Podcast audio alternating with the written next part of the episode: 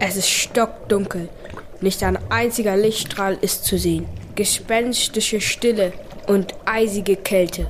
Doch irgendwo schimmert ein kleines weißes Licht. Es gehört zu einem Fisch.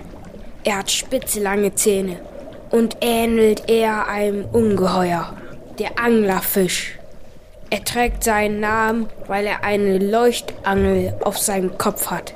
Damit lockt er seine Beute an. Wie eine kleine Taschenlampe kann er das Licht ein- und ausschalten. Der Anglerfisch wohnt in der Tiefsee. Aber nicht nur er lebt dort. Ulrich Kalowski von der Deutschen Stiftung Meeresschutz kennt noch andere Lebewesen, die dort wohnen. Es gibt äh, Oktopusse in der Tiefsee, Kraken, es gibt Seeanemonen, es gibt eigentlich fast alles, was wir von der Wasseroberfläche erkennen, bis auf Rochen. Gibt es auch in der Tiefsee. Die sehen dann nur zum Teil sehr skurril aus. Es gibt Fische, die bestehen fast nur aus einem Maul und haben so Leuchtorgane an den Seiten auch, die sie an- und ausschalten können. Also es ist wahnsinnig faszinierend, wie sich das Leben dort unten entwickelt hat. Das große Maul brauchen die Fische, damit sie genug Essen bekommen.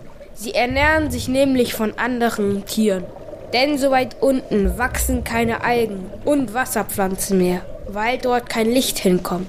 Der Großteil der Tiefsee ist noch unerforscht.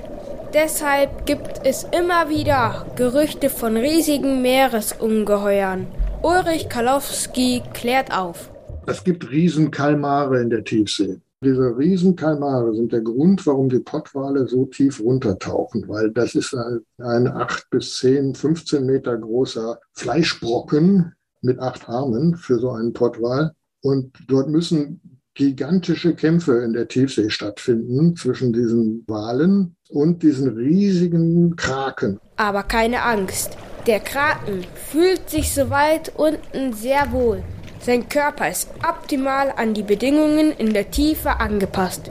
In oberen Wasserregionen könnt ihr nicht überleben. Deswegen könnt ihr ohne Sorgen schwimmen gehen.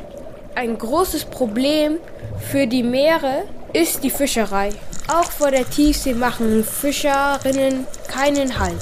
Ulrich Kalowski erzählt, nach welchen Fischen sie Ausschau halten. Granatbarsch ist zum Beispiel eine Art, so in 2000 Metern Tiefe geht man dann mit dem entsprechenden Fischereigerät runter und die Bestände dieser Tiefseefische, die sind nicht sehr groß. Das heißt, sie sind sehr schnell überfischt und dann sind sie weg. Damit das nicht passiert, fordern MeeresschützerInnen auch strengere Regeln für die Tiefseefischerei.